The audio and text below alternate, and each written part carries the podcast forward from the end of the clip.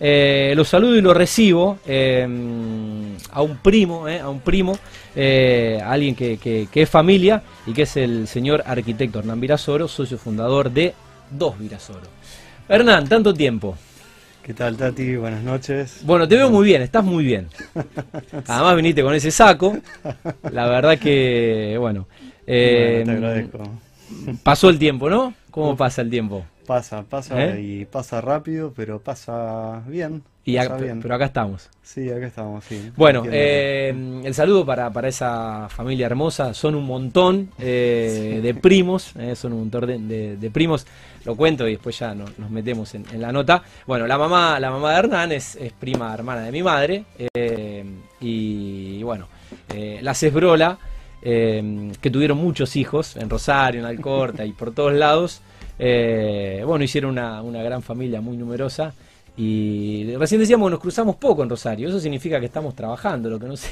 Claramente. Eh, estamos laburando, por eso no, no, no nos cruzamos tanto por ahí en Pichincha. Bueno, la mayoría ya eh, casados, con, con familia, con Así hijos es. y bueno, con las obligaciones laborales y, y familiares. Pero bueno, eh, el gusto de, de volver a vernos, Hernán, y bueno, un placer eh, poder escucharte en, en algo que te apasiona, que es tu profesión, con, con la carrera que has hecho y mm, bueno, obviamente con la vigencia emprendiendo y, y trabajando con más de, más de una empresa. Pero bueno, en este caso te, te convoqué para eh, charlar un poco sobre Dos Virasoro, eh, empresa que, bueno, ya me vas a contar un poco la historia, que ya tiene eh, dos décadas y que emprendiste con, con tu hermano Mi Sebastián. hermano, exactamente, sí. mi Bueno, ¿cómo fue un Seba. poco la historia? Bueno, a ver, eh, la historia arranca básicamente con mi hermano iniciando la carrera de arquitectura.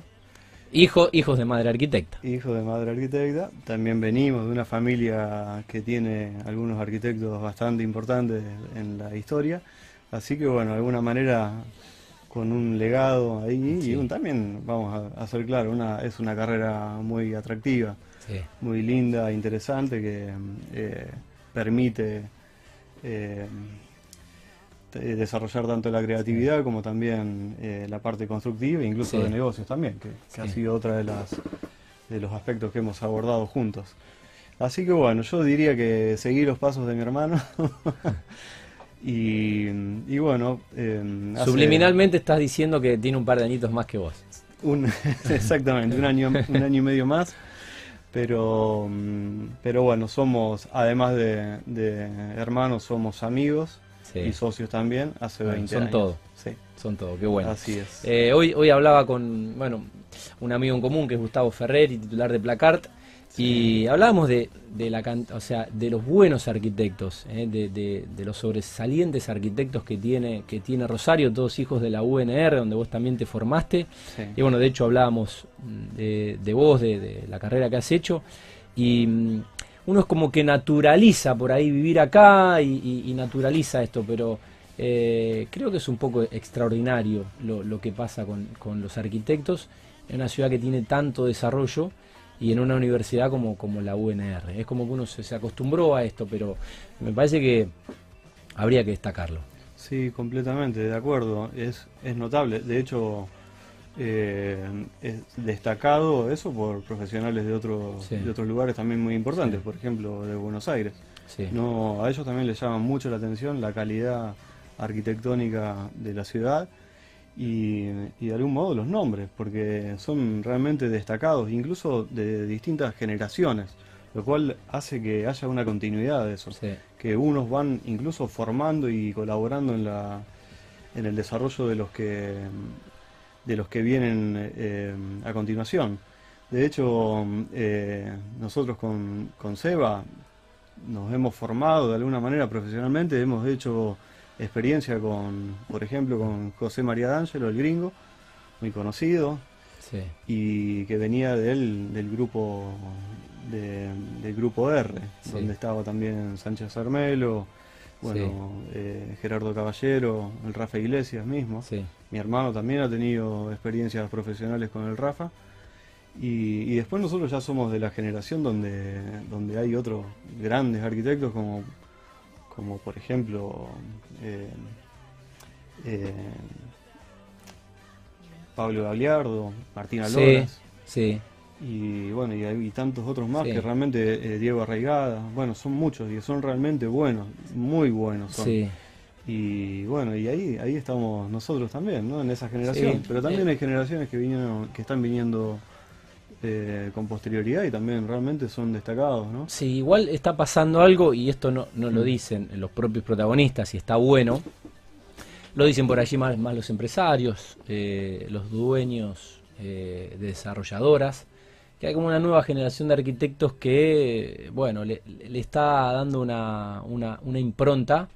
Eh, y bueno, hay diseño y, bueno, hoy la, arquitectura eh, con estos jóvenes como yo, eh, de menos 45, en Rosario se están viendo cosas muy interesantes, novedosas, de calidad, con, con una vuelta desde la creatividad. Y bueno, insisto, esto no, lo dicen los, propios arquitectos, lo, dice, lo dice, gente que, que, bueno, que tiene un largo recorrido en la industria y que hace 50 años que, construyen propiedad horizontal y, y que bueno, que bueno esté pasando esto. Sí, sin duda, la verdad que sí. Y también eh, coincido completamente con lo que decís y, y bueno, somos parte de eso también, ¿no? Bueno, volvamos a, volvamos a, la historia de 2B, que es 2 Virasoro. Eh, Vamos, la, verdad, ¿eh? ¿Quién se recibió primero? Porque él, es más grande que vos. ¿Quién se recibió primero? Se recibió Seba. Se recibió. bien, bueno, bien. ¿En, cuánto, ¿En cuánto metieron la carrera? ¿En cuánto metieron la carrera? Yo creo que hicimos una carrera ambos de 7 años. Siete años y bueno, tranqui. No, tranqui, pero bueno, ya. Mínima seis, eh, pero empezaron a trabajar, claro, empezaron a trabajar antes de recibirse, eso a veces ralentiza un poco. Hemos trabajado ambos de estudiantes en, en, la, en la oficina de, mi madre, de nuestra madre, y también hemos colaborado en la, en la universidad, en la facultad de arquitectura, ambos, como ayudantes de cátedra, incluso antes de recibirnos, así que bueno, devolvimos un poquito. Durante tres o cuatro años sí formé parte de la cátedra de, de Daniel Vidal y Seba de, de Deluco. Bueno, eh, Supongo que el, día a día, el, ser hermanos, el ser amigos, no hubo un día que se sentaron y dijeron, che, o sea, es como me parece que se tiene que haber dado naturalmente, empezaron a laburar juntos, espalda con espalda, a apoyarse mutuamente, casi sin querer, queriendo. exacto, y incluso como, como empiezan la mayoría, ¿no? Con, encargos de, amigos, familiares y demás, así que sí, básicamente fue natural como, se, como iniciamos y y, después sí, ya fue un poco más pensada cómo fuimos creciendo, ¿no? y a dónde y cómo fuimos desarrollando lo que vino. Bien. Sí, ahí sí fue un poco más estratégicamente pensado, sí. Bien. Bueno, eh, más de dos décadas ya eh, juntos. Eh, desde aquel inicio de, jóvenes hermanos, hoy cómo está compuesta, en este caso cómo está compuesto el estudio, bueno, con, con un recorrido ya de 20 años. Sí, mira, la oficina, si bien arranca como eh, netamente de, diseño arquitectónico y construcción, eh, casi diría yo que en el mismo momento que nos estábamos recibiendo, eh, dimos un paso hacia una visión un poco más estratégica desde los negocios. ¿no? De hecho, yo en el año 2001 hago un posgrado en gerenciamiento de proyectos de inversión, orientado obviamente al desarrollo inmobiliario. Entonces ahí es donde, donde de alguna manera se empieza a complementar la estrategia de, ambos, que es, eh, sí, em, dedicarnos a la arquitectura, pero dando un paso antes, ah. que es desarrollando en lo posible nuestros propios productos y siendo de alguna manera nuestros propios clientes. ¿no? Y, y, después sí, siempre se eh, mantuvo como una estructura chica, eh, y de hecho, eh, siempre con la idea de, eh, formar grupos específicos para cada proyecto, o sea, asociaciones claro. más bien estratégicas dentro de, lo que depende de cada proyecto. Así fue que, empezamos con nuestro primer edificio, por ejemplo, que fue en el, en el año 2005 como primer proyecto realmente importante. Antes habíamos hecho algunas viviendas unifamiliares y obras más chicas y bueno, y ahí arrancó el camino del, desarrollo.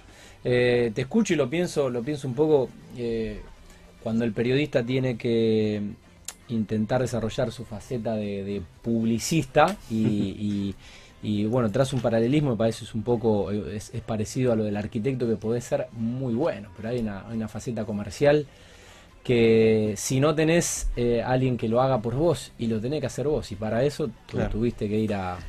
A seguir formándome. Claro, tal cual. Así es, sí, de hecho creo que, que es... Que es tan importante como ser un muy buen arquitecto. Sí, totalmente, sí, eso es así. Yo creo que es complementario, ¿no? Y, y de hecho nosotros, ninguno de los dos, nunca dejó de pensar en la arquitectura desde la formación realmente importante y, profunda y trascendente ¿no? que tuvimos en la facultad, pero es cierto, en la facultad de arquitectura no se habla de desarrollo. Bueno, por ejemplo, en la carrera se hablaba. En la carrera de periodismo integral y periodismo integral y deportivo, eh, eh, yo pondría la yo pondría la materia eh, publicista, pondría la, la, materia. La mayoría de los periodistas de la ciudad para poder subsistir, para para para poder hacer una diferencia, para no depender pura y exclusivamente de, los sueldos de los medios. Eh, obviamente que, trabajan esa faceta comercial y en los institutos esa materia no está, de última que sea opcional, a que le interesa vender, Totalmente. Eh, a que no quiere vender. De, hecho, al menos en, nuestro rubro... bueno, creo que pasa lo mismo con ustedes. Sí, de hecho hay, hay una noticia que es de esta semana, ¿no? que la UBA, eh, en la Facultad de Arquitectura de la UBA, aprobó este, este año, ¿no? todavía no está implementado, pero está aprobado dentro de la, del programa de, la carrera una materia que es de desarrollo ah, inmobiliario, ¿no? promovido esto por el presidente de la Cámara de Desarrolladores de, bueno, del, país y creo que es bueno, es un buen. Sí, son, herramientas, son herramientas eh, indispensables. algo que va, va a complementar, ¿no? no va a sustituir ni, ni por casualidad lo que es la tradición de la arquitectura y el diseño, pero creo que puede colaborar en abrir un poco el, sí, sí, la cabeza el espectro, y, y, obviamente los negocios. Em, ¿En qué momento de, la historia creen que se, se encuentra, en este caso el estudio, ya, eh, bueno, habiendo cruzado las, las dos décadas? cómo, cómo, cómo, cómo piensan el presente y bueno, cómo, cómo visoran un poco el, futuro. Yo creo que podríamos definirlo como que estamos en una etapa de, de, cierta madurez en el sentido de que, de que mm, ya hemos eh, cometido prueba y error lo suficiente y tenemos ahora mayor mucha mayor previsibilidad en lo que en lo que planificamos y demás. También nos permite de alguna manera elegir y ver de antemano que, a dónde se pueden encontrar las dificultades. También después de, 20 años donde, donde ha pasado de todo, en este país ha pasado de todo, en el mundo también. Y, creo que eso nos deja a nosotros una, una experiencia que la tenemos que aplicar. Y también entender que no hay nada que te prepare para cuestiones imprevistas. Para vivir en Argentina. No, para vivir hoy podemos decir en el mundo. Y de hecho, y también diría yo que nos encontramos en un momento donde, donde creo que somos más flexibles que nunca, en el aspecto de que sabemos de que más temprano que tarde nos vamos a tener que adaptar a lo que, a lo que vaya surgiendo. Y el que no lo vea de esa manera va a tener, creo yo, muchas dificultades, ¿no? Sí, y bueno, creo que Argentina un poco nos... Bueno, lo, dicen eh, extranjeros cuando conocen argentinos que, viven fuera del país, un poco la capacidad de supervivencia, la, adaptación. Eh, y bueno, lamentable o afortunadamente, este, vivir en este país te, a veces te prepara para lo peor y hace que, tengas que, que después eh, vivir en cualquier otro lugar del mundo, y, te pasó porque creo que tú estuviste viviendo en Madrid, eh, sea más fácil y uno pueda realizarse, eh, no sé si más fácil, pero tenga a lo mejor muchas herramientas o muchas soluciones a, a lo mejor a, a dificultades que en, en, otro, en otros países no son del día a día y uno ya tiene la gimnasia por ser argentino de sortear con impronta casi naturalmente. Totalmente. Hay, hay un dicho, ¿no? Que es, eh, creo que es chino, ¿no? Que que crisis en chino quiere decir eh, oportunidad. Y yo no estoy de acuerdo con eso. una crisis es una pesadilla, básicamente, ¿no? Al menos en este país. en todos lados. En todos lados. Una crisis es una pesadilla, pero bueno, pero hay que saber vivir con eso, porque es parte de lo que, de lo que nos toca, como argentinos y también como, como, Como ciudadano del mundo, de- del mundo de- en después, en después de lo que, después de lo que empezó a pasar en China. Exactamente. Eh, Bueno, desarrollan el proyecto, hacen la dirección, ejecutan la obra. ¿Cómo Sí. comercializan los, los proyectos? Bien, eh, bueno, nosotros siempre de- desde nuestros inicios eh, hemos los desarrollos propios los hemos comercializado a través de, de empresas comercializadoras Sí, eh, profesionales del Sí. rubro y no, no hemos participado, no, no es lo nuestro, creo, a ver Sí. que ahí ambos somos muy parecidos, eh, nos corre un poco, ¿no? De, nosotros somos por ahí, nuestro fuerte es la producción, es la prolijidad y, y la precisión de lo que hacemos. Ahora, a la hora de venderlo, no, no nos sentimos ninguno de los dos cómodos sí. y creemos que hay, hay Sí. empresas que están tan altamente capacitadas Sí. y preparadas para eso. sí. Y mm, así que preferimos en, en nuestros propios desarrollos no hacerlo. Eh, los podés mencionar. ¿Quién, eh, qué, qué inmobiliarias comercia- eh, comercializan las- los desarrollos de dos Mira, Virasol? nosotros estamos en este momento, los productos actuales, porque de hecho hemos, digamos, en otros hemos trabajado mucho con, con Giacomo Propiedades, Sí, un amigo el negro. el negro. Héctor. sí. Bueno, Héctor también es íntimo amigo mío, hemos jugado el rugby juntos durante muchísimos años y nos quedó la, la amistad y, Sí. un- y después nos volvió a vincular la, la profesión. Sí.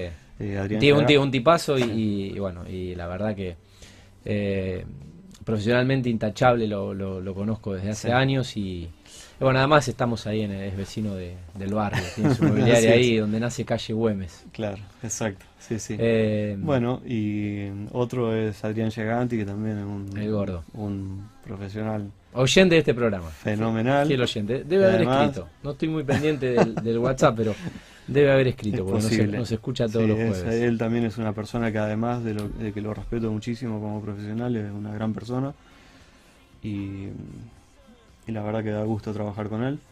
Y después, dentro de los desarrollos que nosotros hemos hecho, nos hemos dedicado también al tema de loteos y, Sí.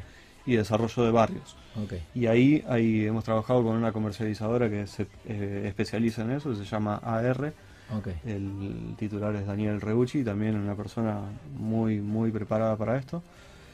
Y, y así, y después con muchas más. Hemos Sí. trabajado con Crestale también, Sí. con Dunod, con. Sí. Bueno, prácticamente. Bueno, en 20 años con varias. Sí, con muchas. Eh, Hernán, ¿cómo eligen estratégicamente la, la ubicación de un proyecto? Bien. ¿Cómo yo es la que búsqueda? Básicamente, sí, la búsqueda es eh, tiene que, ver con, eh, con la idea de producto a la cual nos, nos- nos hemos eh, dedicado y al perfil de, de consumidores que hemos a- a- apuntado. Entonces, bueno, hay ciertas limitaciones que tienen que ver con, con los requerimientos que ese tipo de, de, de demanda tiene. Y después también con la capacidad edilicia ¿no? de, la- de las zonas y de los terrenos en particular. ¿no? Y eso también es, lo digo porque en definitiva muchas veces hemos hecho algunos ajustes de, de ubicaciones con respecto a, las posibilidades edilicias. ¿no? Así que sí, básicamente sería eso. Em, ¿Hasta dónde puede crecer el microcentro de Rosario con desarrollo de propiedad horizontal? A ver, cuando te referís a microcentro, eh, a ver, que- creo entender, a, vos decís al- al- a donde está la parte más densa de la... de la Oroño, ciudad. Pellegrini y el Río, podemos Claro. decir que es microcentro. En realidad el microcentro se refiere a una- un sector mucho más chico. Sí, que, que, Sí. eh, Eso que es- sería ya macrocentro. Sí. Pasa que lo, lo que pasó con el macrocentro ahora es que ya va más allá de Oroño porque bueno, explotó Claro. Pichincha Sí, y, exacto, pero ahí... y va más allá de Exacto. Pellegrini. Pero eso, digamos, a ver, técnicamente serían llamados primer anillo, segundo anillo y demás. Pero entiendo, entiendo a dónde, Ok. a dónde apuntás, a dónde, hasta Sí. cuándo puede seguir creciendo. Sí, Eh, ahí es, desde el punto de vista técnico y de infraestructura, está limitado, está comprometido, pero no es imposible. Claro. Es, es cuestión de, de, mm, de ajustar la infraestructura Claro. a posibles aumentos de la, de la demanda de, de tierra. Ahora, eso es, desde el punto de vista técnico, hay ciudades que son muchísimo más densas que Rosario y funcionan eh, desde el punto de vista de, como ciudadano y, y, y además, sí, yo quisiera, pero es una expresión de deseo, eh, que no crezca tanto, que no se densifique tanto y que se empiecen a densificar otro, otras áreas que las hay. Eh, la pisada o la mancha urbana de Rosario y área metropolitana es grande, hay posibilidades de otra de desarrollo en otros sectores, pero bueno, tiene que ver esto con política de, de, planeamiento. De planeamiento, exacto. Bueno, eh, no solo tenemos eh, muy buen rating en Rosario, en, Alcorta también hay muy buen rating. Eh. Un saludo para, para mi vieja y toda la familia que bueno, bueno, saludos. Te, están mirando, a mí, no, a mí no me escuchan ni me miran. Ni te miran. A mí no me escuchan ni me miran. Bueno, eh, están mirando el programa por vos, obviamente. por supuesto que no, vamos. Hernán, bueno, actualmente, ¿qué, qué emprendimientos están llevando a cabo? ¿En qué zona? A propósito de esto que charlamos y bueno, ¿con qué características constructivas. Mira, actualmente eh, nosotros estamos eh, con un proyecto de barrio eh, cerrado, que es en Pueblo Ester, que se llama Brisa Nova, que, está, que ha culminado su primera etapa y estamos resolviendo el inicio de la, de la segunda etapa. ahí estamos asociados con una empresa de obra de obra pública de Rosario, bastante grande, que también se ha dedicado a hacer emprendimientos privados ahora, que se llama Del Sol, son nuestros socios. Y con eh, eh, ARA, que es la, eh, una comercializadora, Gustavo Romero Acuña también. Bueno, nosotros estamos trabajando con eso, bien, hemos realmente resuelto hace tiempo ya toda la cuestión de aprobaciones, que suele ser muy suele llevar mucho tiempo, es compleja la aprobación de ese tipo de emprendimientos, pero bueno, hemos resuelto todo y estamos ya en una etapa de consolidación del barrio, donde hay muchas viviendas que se están construyendo. Ya el barrio ya fue apropiado de alguna manera por el consumidor, que eso es algo que es muy valioso, en, sobre todo en los desarrollos de este tipo, suburbanos y de loteos. Y bueno, estamos bien, bien firmes como para poder iniciar una segunda etapa con ya con, con mucho resuelto, ¿no? Y por otro lado también empezamos un emprendimiento nuevo en General Lagos, que también es una zona que, que está creciendo, está creciendo mucho, bien, ordenadamente. Yo la verdad que no, no dejo de sorprenderme de... Mm, bueno, creo que es un poco, eh, Hernán, a la gestión de Esteban Ferri, que, es el presidente comunal, y un poco a la política de obra pública eh, eh, y esta comunión con, las empresas privadas, ¿no? Exactamente, sí, sí, sí, es así. Yo creo que, mm, que es una localidad que, que lo vio a tiempo, la necesidad de ordenar, de invertir en infraestructura y aprobar emprendimientos que los necesita, porque realmente tiene, tiene tierra disponible. además eh, tienen, tienen el río. Tienen el río, tienen una muy buena accesibilidad y tienen la infraestructura que está es buena, es buena, sirve. O sea que está en un punto que, que ordenadamente puede, puede realmente convertirse en una zona muy deseada para... Explotar en el buen sentido, ¿no? Sí, sí, sí, ya no, no, diría ni como fin de semana, para vivir, digo yo, y con altas chances de, de, hacerlo bien.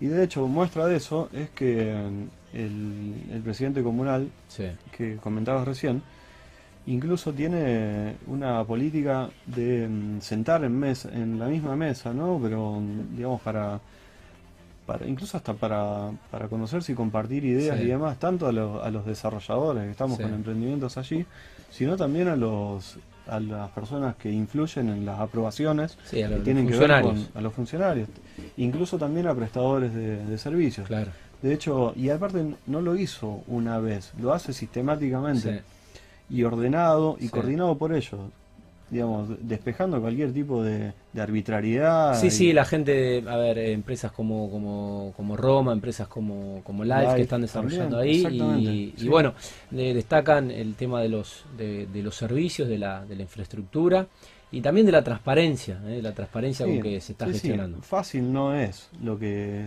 eh, lo que hacemos, ¿no? Eh, pero no no es fácil para nadie ni para los desarrolladores, ni para los prestadores de servicio, y mucho menos para los funcionarios, que, realmente es mucha responsabilidad la que tienen. Pero ordenadamente y hablando y compartiendo experiencias y necesidades y, información, eh, las cosas funcionan mejor, indudablemente. Pero para eso hay que, hay que ser consistente. Y él lo está haciendo. Eh, ¿Qué están haciendo en Lagos? Estamos iniciando un emprendimiento que es de barrio, loteo abierto, eh, sobre el acceso desde la autopista. en la ruta esta que no me acuerdo ahora exactamente el, la, la, que, la, la que ingresa la, de, acceso exactamente sí, perpendicular a la autopista Rosario Está bien, es el, ingreso. Sí, sí, es un loteo eh, relativamente chico, tiene 6 hectáreas y media, pero con posibilidad de, incluso de ampliar. Así.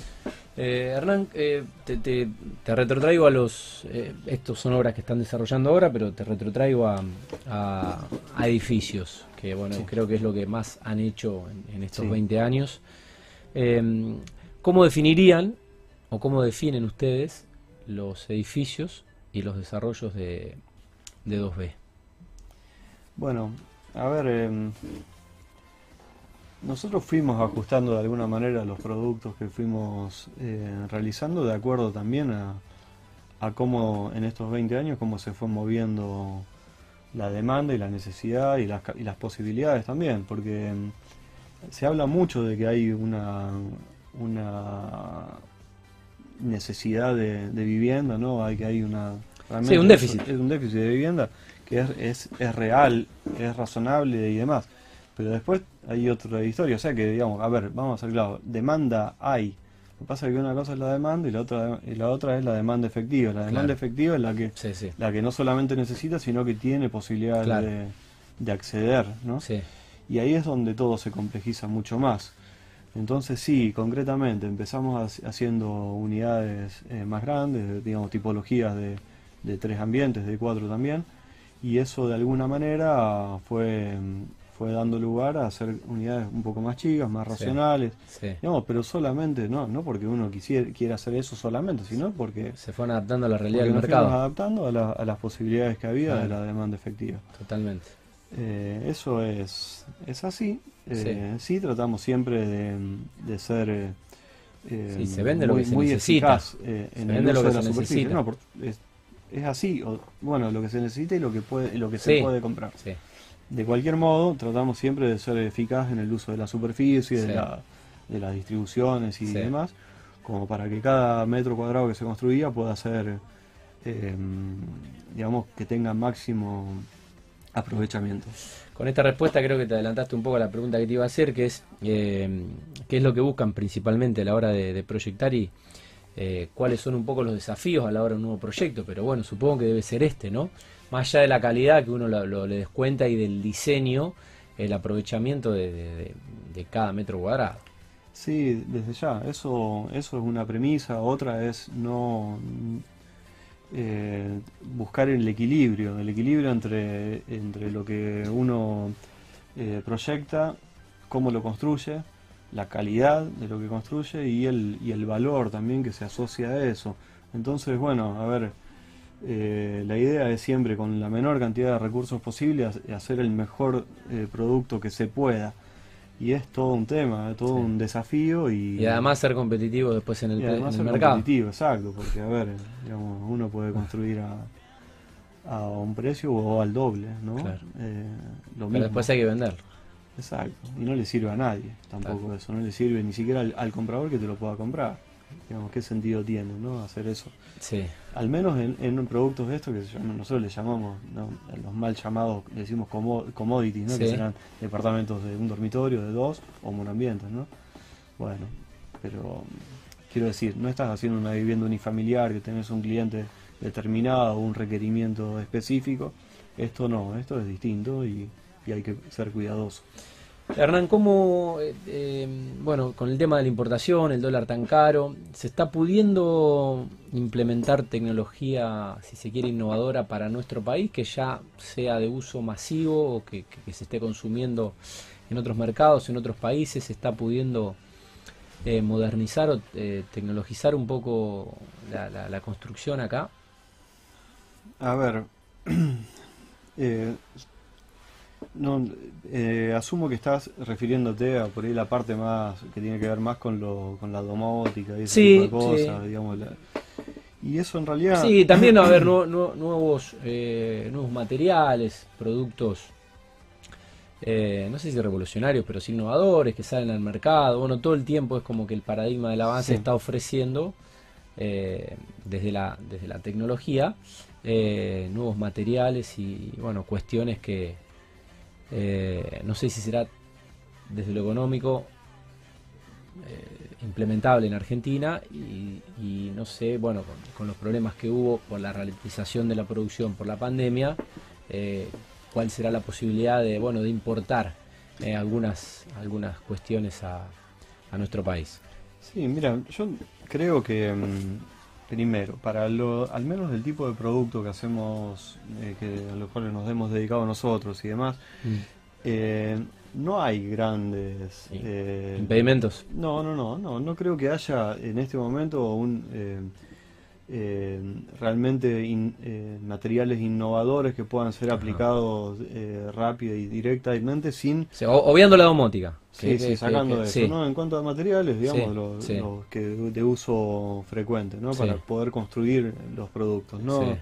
De hecho, yo tengo hasta mis dudas de que realmente eso se, eh, o ese tipo de avances que, que vos podés estar pensando que puedan ser eh, de alguna manera eh, democratizados en, productos a nivel estándar, a nivel mundial, digamos, porque eso puede haber algunas sociedades un poco que, en algunos países un poco más desarrollados que tengan a, lo mejor alguna búsqueda ahí, pero yo no creo que haya grandes. Sí, eh, quizás va por el lado de la sustentabilidad, quizás tenga que ver con por ahí con las aberturas, con bueno, con los vidrios y bueno. Pero eh, eso, eso, por ejemplo, acá, si bien no hemos llegado a utilizar eh, aberturas a lo mejor de, PVC de alta o de altísima prestaciones, pero aquí ya hay una normativa municipal que exige, que tiene, que puso la vara alta, bastante alta, con lo cual, desde el punto de vista de la eficiencia energética y demás, ese tema está resuelto acá y no se hace con nada demasiado revolucionario, ni mucho menos. es tecnología que ya está en uso hace rato y no hay dificultades de, digamos, mejor dicho, no hay dificultades de importación. Sí, sí hay, aprovechando el, el, comentario este, sí, que es algo que por ahí no, no sé si se termina de darle la dimensión que tuvo. Nosotros el año pasado tuvimos un problema grave, pero que no tiene que ver estrictamente con las importaciones, con la, arena, sino que tiene que ver con la, no, con la, con la producción. Digamos. el año pasado estuvo digamos, muy, muy comprometida la producción, de lo, incluso de lo nacional, que muchas veces por insumos que, vienen de afuera, pero otras veces no, otras veces directamente con, con, producción local. Y quiero decir, digo esto porque en definitiva ese es uno de los mayores inconvenientes que hemos tenido. Eh, de hecho, fuimos todos los que estamos en este rubro, hemos ido a comprar lo básico. Hierro, arena, hierro, arena, ladrillo, y hemos tenido dificultades y sobreprecios altísimos que no, no correspondían con, con la inflación, sino con una directamente, sí, obviamente la inflación está en todo y tiene su impacto, pero no se podía explicar desde ese lado nada más. Tenía que ver con una caída de la producción muy significativa. Y eso va a tardar todavía en acomodarse. Y eso diría yo que de alguna manera es lo que más impacto está teniendo hoy, más allá de las importaciones. Em, ¿Cuál crees que son un poco las tendencias arquitectónicas actuales. Hablemos de Rosario. ¿Qué, es lo que ves y si te gusta lo que estás viendo? Bueno, a ver. ¿Qué se está haciendo? ¿Cómo se está haciendo? Difícil pregunta. Eh, no sé si tengo una respuesta muy, muy clara al respecto. Eh, puedo por ahí ver algunas cosas que a mí me, realmente me atraen, pero tampoco sé si son tendencias, eh, digamos, tan revolucionarias, por ejemplo. A mí hay, un, hay una obra que en particular me gusta mucho, eh, pero tampoco es innovadora, sí. que es eh, el proyecto este de, de Obring de Costa Vía. A mí yo la veo y, me, y, realmente me gusta, me gusta, pero en serio. Aparte está muy bien construida. Sí. Eh, y, pero eso no es nada nuevo en realidad, es algo, te diría yo, lo podemos encontrar en los últimos cinco años, pero también eh, hace 50, ¿no? con otra, otra característica, pero, pero bueno, y eso y está muy bien, eso, está bien, y como eso hay muchos otros ejemplos que pueden ir para otro lado también, pero bueno, hay buena, como decíamos antes, hay muy buena arquitectura eh, para todos los gustos. Bueno, em, se incrementó el desarrollo arquitectónico, eh, rebobinando la charla con, con esa frase china que cada, eh, toda crisis ofrece oportunidad, tienen más trabajo, eh, el dinero que no, no, se pudo invertir quizá en otras, en otras cosas eh, fue un poco a fue un poco la arquitectura. Sí, yo creo que, mm, que bueno, que lo, lo que ha sucedido este, o lo que está sucediendo ¿no? a partir del año pasado está teniendo un impacto importante y un, de alguna manera algunos cambios que, que no sé si, si, si, tal vez hasta incluso de recién estén comenzando. Claro. Y sí, como vos decís, hubo de repente una, una un empuje de, por ejemplo, reformas. Claro. Ni siquiera, y obras nuevas también, pero reformas, por ejemplo, que es algo que en otro momento o el quincho, o la pileta, o, modifico la cocina y demás. No, no, yo no, me, no nos dedicamos a eso, pero sabemos que existe, incluso hablando con proveedores, ¿no? Claro. Digamos, bueno, ¿y qué está pasando? Y mirá, estoy, me están dejando sin stock porque venía y empujaban eso, un poco como vos planteabas.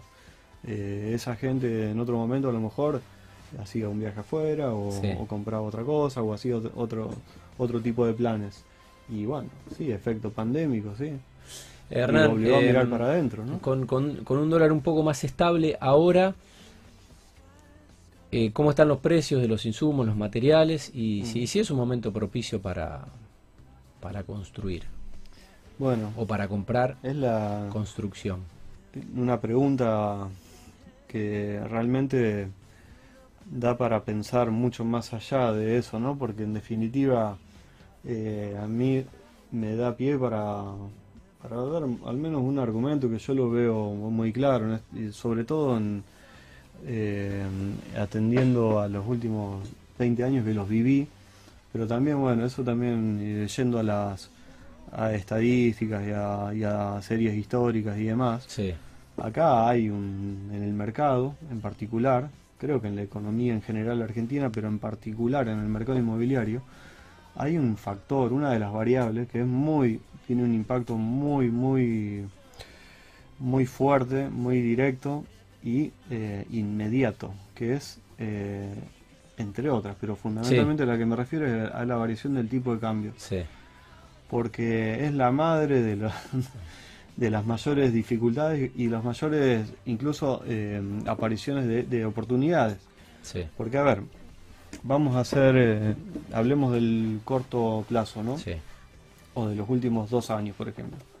Eh, a partir del 2018, con la, crisis que hubo de, de, deuda y demás, hubo una devaluación constante hasta que llegamos a picos que fueron en enero. ¿no? En enero, que, no, no, me acuerdo ahí, creo que se tocó techo y, y después el dólar empezó a bajar. Bueno, si uno analizaba costos medidos en dólares. En enero, te encontrabas con que prácticamente estábamos a valores de costo de construcción en dólares, medido en dólares, iguales que hace 15 eh, años, tal vez, ¿no? 15 años. Entonces, de alguna manera, y esto es así, digamos, el mercado este está tan condicionado por el dólar que lo mira enseguida, mira y analiza si hoy conviene empezar una construcción también por esos por esos factores. En, en pesos sigue disparado y sigue subiendo porque hay inflación altísima en pesos.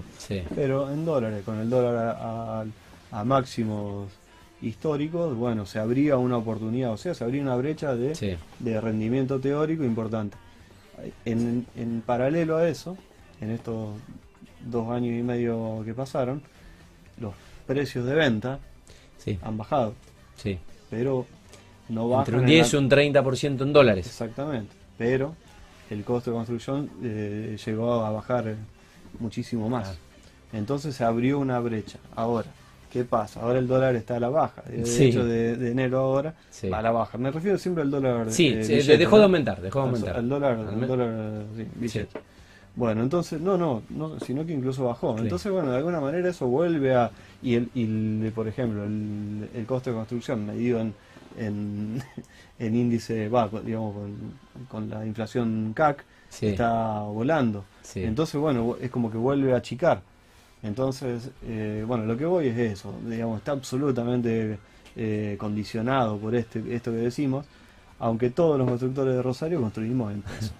¿eh? Hacemos todos los análisis, lo hacemos en dólares, pero vendemos y, mejor dicho, eh, construimos en pesos. Bueno, es así, hay que entenderlo, que funciona de esa manera, tomarlo como una variable. Todos los análisis que hagamos no dejan de ser fotos y el tipo de cambio va a decir que va a pasar cuando... Fotos de hoy, mañana ya son de hoy, Mañana ya son viejas y la película es otro país. Eh, se cuenta siempre para atrás. Eh, Hernán, ¿quiénes suelen ser los, los clientes o los inversores de, de 2B? Bueno... Porque supongo que en 20 años eh, habrá una cartera, habrá una relación. Sí, a ver, nosotros como muchos eh, desarrolladores eh, chicos, como somos nosotros, somos una empresa chica, eh, hemos arrancado con los famosos Friends and Family, o sea, amigos y familia, ¿no? Sí. y de ahí hemos... amigos de amigos. Y amigos de amigos, y después... Bueno, amigos de familiares. Exacto. Y después, bueno, nosotros hemos trabajado mucho asociados a otras empresas, ¿no? Claro. De hecho, bueno, yo yo particularmente tengo una, una asociación con una empresa que fue muy, muy grande en Rosario en su momento, la empresa Amor, que hoy no está, no está activa y bueno, yo he hecho muchos desarrollos con ellos, asociado a ellos y, hemos trabajado muchísimo y hemos ahí eh, ampliado muchísimo la base de clientes, digamos, tanto de eh, individuales como, como grupos. Y bueno, y así, como decís, de, alguna manera se... Sí, hoy hablaba con, bueno, lo, menciono otra vez al amigo Gustavo Ferreri, decíamos que Rosario es muy chico eh, y que si, si, uno si uno trabaja bien y si uno es, es, buena gente, está bueno que Rosario sea chico, porque te, conoces rápidamente y te conocen rápidamente. Sí, por Es una ecuación que no, no, no falla. No, totalmente. El boca a boca, la confianza. Es así y por eso un poco cuando me preguntabas qué me imaginaba o qué, o qué pensaba del crecimiento de Rosario, y yo tengo esa disyuntiva, yo quiero que crezca, pero tampoco quiero que sea una ciudad de 5 millones de habitantes, ni por casualidad. No, creo que no me sentiría más cómodo eh, y creo que la escala que tenemos está buena. Em, ¿Cuál es el balance que hicieron de, de un año eh, creo que insuperable en todo sentido el 2020, porque tuvo tantas aristas, fue un año tan, tan particular para la historia moderna de la humanidad. Eh, ¿Qué balance pudieron hacer del año pasado? Y bueno, ¿cómo han, cómo han iniciado este, este año? Ya se fue el, primer trimestre. Bueno, el año pasado, a ver, los dos primeros meses de encierro, digamos, creo que fueron, digamos, de desconcierto absoluto incertidumbre eh, total. Y creo que de alguna manera eh, ambos, tanto Seba como yo, creo que nos fuimos cerrando un poco para adentro pensando eh, ¿Cómo, cómo salir después. Sí, a ver, entendiendo, bueno, esto va a pasar, de ninguna otra manera va a pasar, digamos, no va a ser, no es la primera ni tampoco va a ser la última, fue rara, nunca habíamos vivido una cosa así y ya teníamos algunas crisis adentro, pero esta fue fue distinta, fue, global. Y, mm, y de alguna manera, bueno, manteniendo la calma, entendiendo, bueno, esto en algún momento se va a aclarar para un lado o para el otro, más apocalíptico o menos. Yo, mi, mi, tendencia siempre es pensarla en menos, ¿no? Eh, pero bueno, eh, de alguna manera fue introspectiva, pensando bastante, pero manteniendo la calma. Y después también nos sirvió incluso para, para formarnos un poco más, algún curso online también, que siempre viene bien. Un par matar el tiempo capacitándose, leyendo, pensando. pensando. Y después también, obviamente, con algunos, para despuntar el vicio, con algunos proyectos personales, digamos, para para meter la creatividad donde, donde nunca hay tiempo. Totalmente. Bueno, ¿cuál, cuál es un poco la, proyección, el norte y, cuál es la idea de futuro, si es que eh, el año pasado les permitió un poco repensar adelante. Bueno, mira, a ver, eh, un poco mm, hablando también de esto, de esto que decíamos antes, ¿no? Para qué va a pasar con la ciudad, para dónde va a crecer y demás.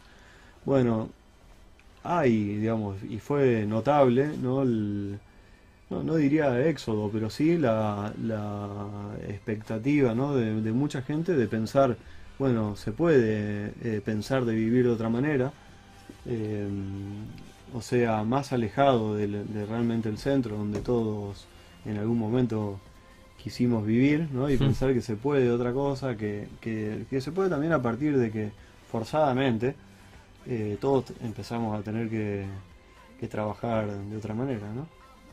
Y eso demostró que el teletrabajo funciona, que la educación a distancia también funciona y que no es necesario estar a dos cuadras de todo. Eh, si bien muchas veces es muy útil y, funciona bien, pero no puede ser nunca a costa también de, la calidad de vida. Entonces, bueno, eso nosotros tomamos nota, lo hemos visto, nosotros tenemos emprendimiento en, la, en el área metropolitana y hemos visto un empuje en eso, lo notamos eh, personalmente y de alguna manera nos abrió también la inquietud de, pensar en otros en otros sectores para desarrollar. De hecho, nosotros mm. estamos en este momento viendo la posibilidad de, de otro formato de, vivienda colectiva, que es el formato más de condominio, con espacios verdes y, y usos comunes en Funes. Y bueno, lo estamos viendo seriamente, y analizando seriamente con un terreno ya concreto. Y por otro lado también empezamos a ver un emprendimiento en Pinamar. También entendiendo que Pinamar ha sido eh, de alguna manera un, un, lugar elegido por muchos, por muchas personas, no solamente de, Buenos Aires, sino también de La Plata, de, de Rosario incluso, que lo han considerado para para, vivienda para vivienda eh, permanente de gente de Buenos Aires y La Plata y de Rosario también como un lugar de, de escape, de vacaciones o de escape eh, de fin de semana largo y demás. Bueno, estaremos renovando la, invitación eh, y nos contarás de, estos proyectos que seguramente puedan llegar a prosperar. Por lo pronto, Hernán, te, mm, libero, son casi las, las 9 de la noche. creo que Hemos eh, tenido una charla interesante, obviamente, por, por, tu experiencia y, bueno, obviamente desearles el mejor año posible dentro del contexto. ¿eh? Eh, veremos si tenemos un mejor año que el, que pasó, ojalá que sí, pero la realidad es que no sabemos. pero bueno, de igual forma Rosario se, se, sigue destacando como una ciudad pujante, con mucho desarrollo, con mucha arquitectura, con mucha construcción. y bueno, esperemos obviamente sostener al menos la, la curva. Eh, gracias por venir, eh, primo, y lo mejor. Gracias, primo, también. Saludos a, toda la familia. Y muy agradecido por el lugar. Sé que, que, están haciendo las cosas realmente bien. Se nota por los invitados que están teniendo y la, y la repercusión. Así que mis felicitaciones y adelante y por supuesto cuentan conmigo para lo que necesiten. Muchas gracias. Bueno, eh, el arquitecto Hernán Mirasoro, socio fundador con Sebastián eh, Mirasoro de dos, eh, Mirasoro, hermanos, amigos, eh, socios y arquitectos.